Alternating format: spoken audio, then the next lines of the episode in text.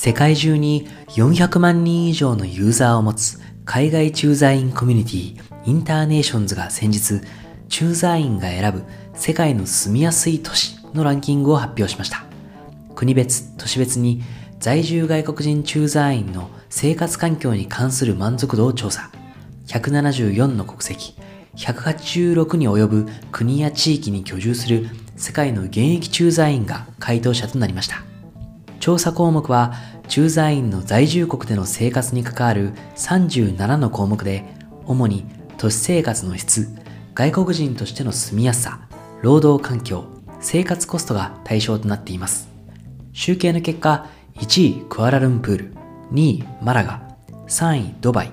4位シドニー5位シンガポール6位ホーチミン7位プラハ8位メキシコシティ9位バーゼル。10位マドリードと全体としてアジアの都市の評価が高く1位クアラルンプールのほかトップ10内に5位シンガポール6位ホーチミンの3都市がランクイン。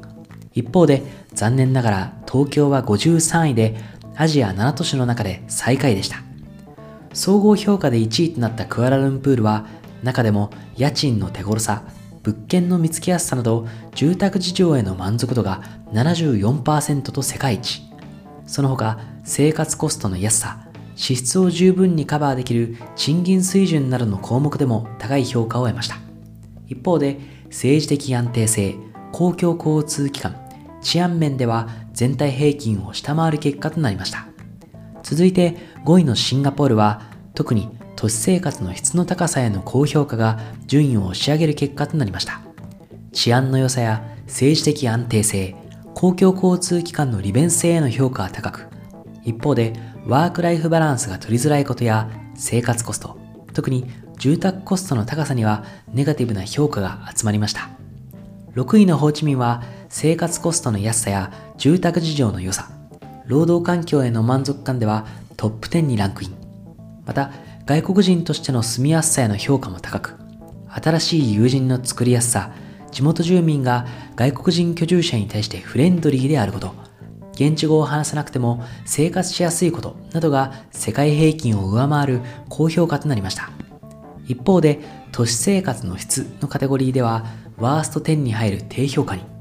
公共交通機関が整っていないこと大気汚染や騒音地球環境への意識の欠如などが外国人駐在員から問題視されています。このようにクアラルンプールシンガポールホーチミンが世界の駐在員からトップ10内の高評価を受ける一方で東京は全57都市中53位という低評価となっています。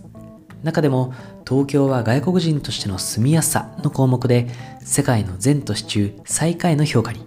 つまり駐在員から見て東京は最も外国人としての住み心地が悪い都市ということになります。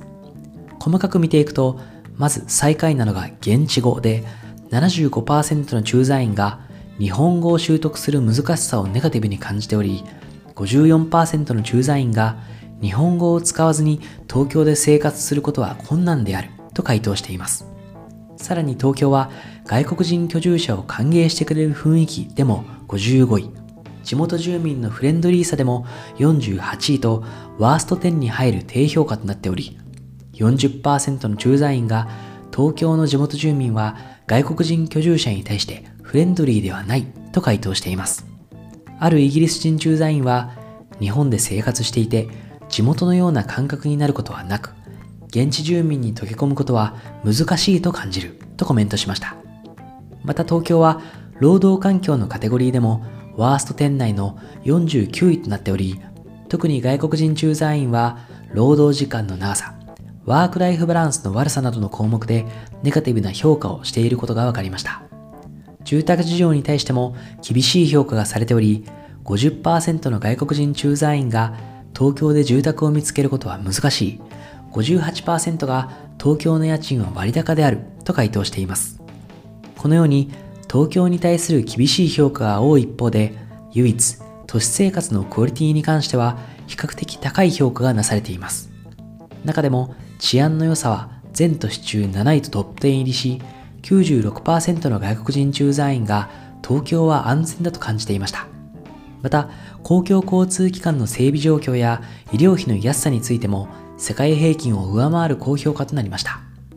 もう一つ、インターネーションズの調査で明らかになったのは、在日外国人駐在員はコロナ禍において日本の情報発信に不安を感じているということ。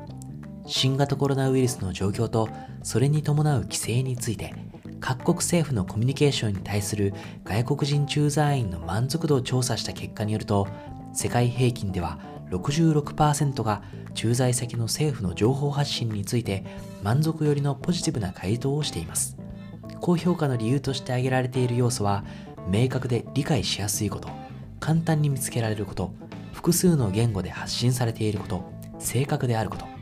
特にニュージーランドシンガポールオーストラリアの駐在員は政府の公式コミュニケーションに対する評価は高く中東のカタールサウジアラビアバーレーンアラブ首長国連邦の4カ国も満足度上位トップ10に入っています。一方日本の評価はというとブラジルエジプトインドネシアインドに続いて59カ国中55位とここでもワースト5に入ってしまう低評価となりました。その主な要因は政府の公式発表や現地メディアからの直接の情報収集の難しさでした。現在コロナ禍において世界の外国人駐在員たちは駐在先での新型コロナウイルス感染拡大状況やそれに伴う現地への規制などについて主に政府の公式発表現地のニュースメディアソーシャルメディアから情報を収集しています。ただし駐在員たちがどの情報ソースをメインにしているかは国によって大きな違いがありました。外国人駐在員の多いシンガポールやバーレーンルクセンブルグなどの国では政府の公式発表を主な情報源とする駐在員の割合が高く政府の発表自体が外国人駐在員にとってすでに分かりやすいものであることが推察されます。